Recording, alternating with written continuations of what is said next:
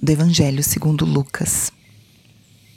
Naquele tempo, disse Jesus aos seus discípulos: Ficai certos, se o dono da casa soubesse a hora em que o ladrão iria chegar, não deixaria que arrombasse a sua casa.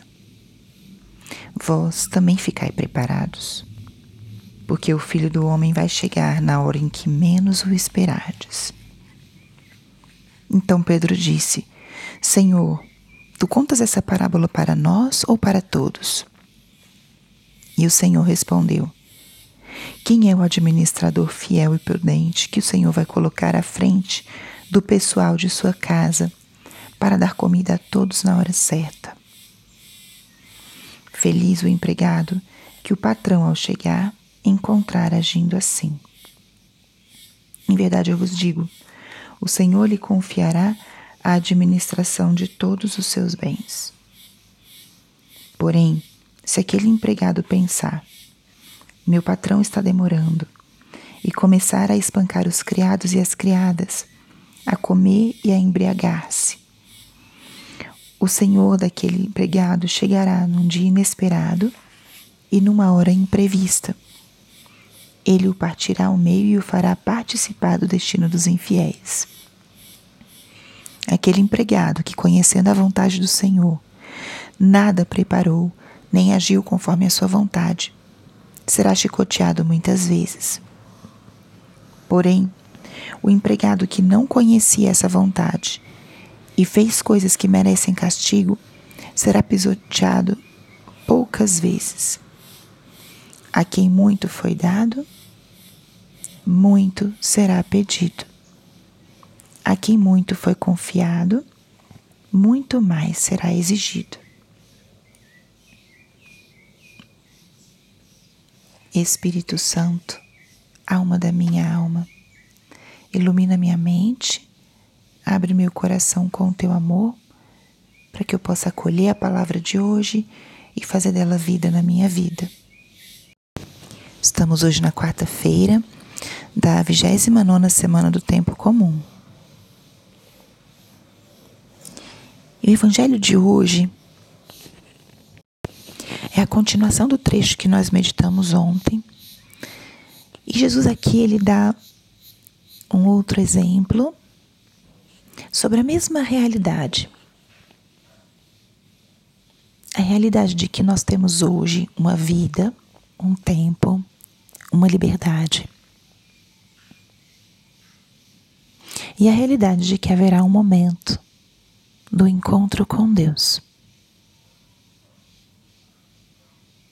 Um momento em que esse tempo, essa vida dessa forma, ela vai cessar e nós, ao encontrar-nos com o nosso Deus, com o nosso Senhor, aqui na parábola com o nosso patrão,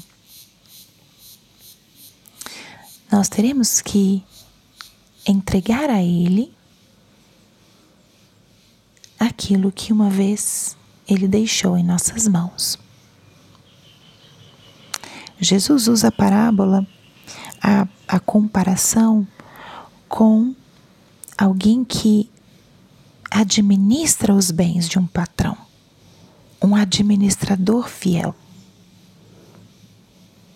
E um administrador, ele cuida, custodia, investe, utiliza responsavelmente os bens. Como se fossem seus, mas não são seus. Um bom administrador, ele faz realmente uma gestão inteligente dos bens materiais. Cuida, custodia, usa, distribui, paga. Mas geralmente administra o dinheiro que é de outros. Nós somos como administradores, só que da nossa própria vida. Nós temos o nosso tempo, dons, talentos. Só que essa vida, ela nos foi dada ela é um presente. E no sonho de Deus está o elemento de que nós usemos essa vida para dar glória ao nosso Deus.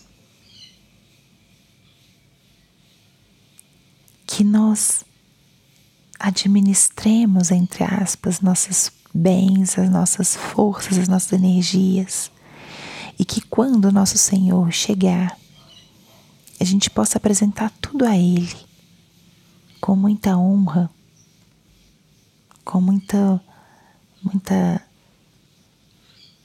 alegria de termos bem usado aquilo que Ele nos deu.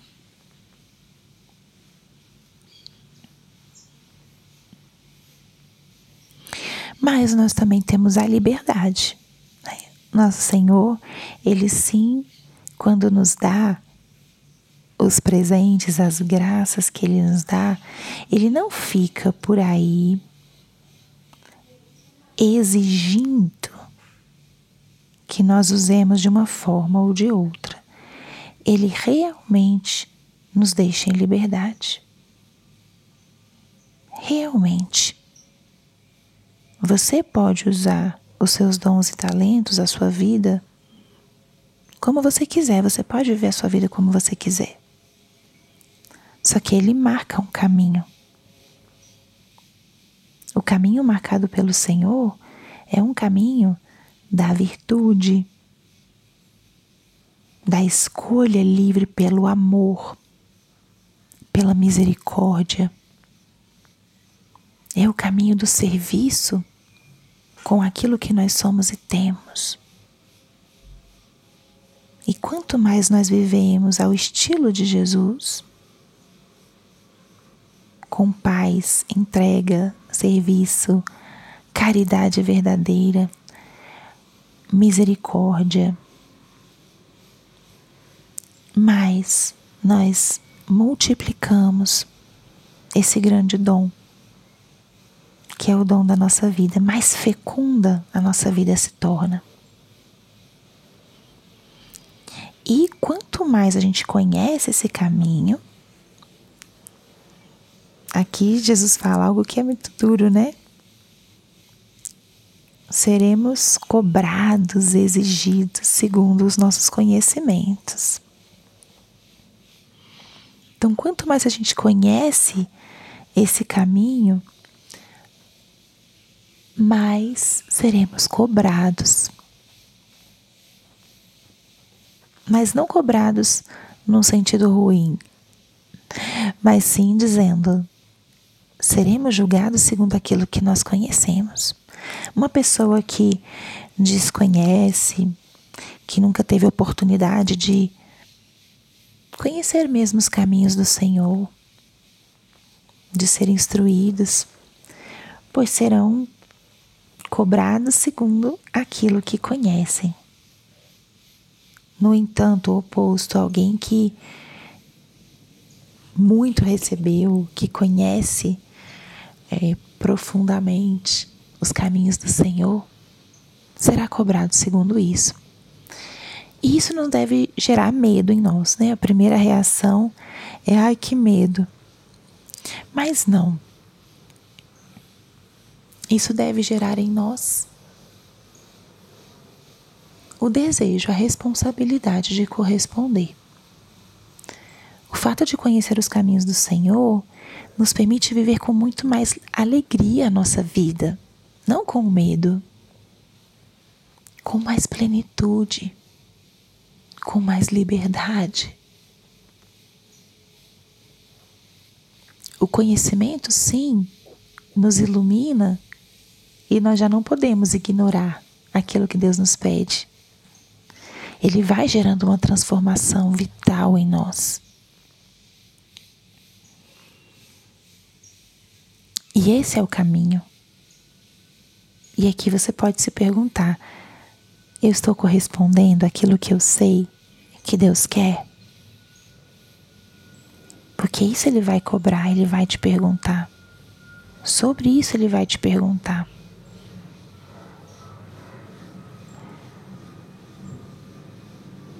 Hoje é um dia, portanto, à luz dessa palavra, de olhar para os chamados de Deus e de não ter medo de responder a eles.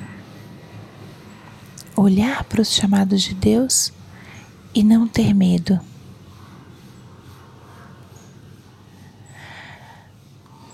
Façamos, portanto, essa pequena análise, né? esse pequeno exercício. É,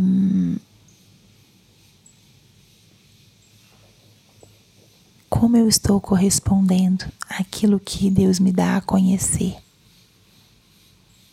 Responda sem temor, porque esse é o caminho da união com Deus, esse é o caminho de darmos glória a Deus com a nossa vida e com as nossas escolhas. Glória ao Pai, ao Filho e ao Espírito Santo, como era no princípio, agora e sempre. Amém.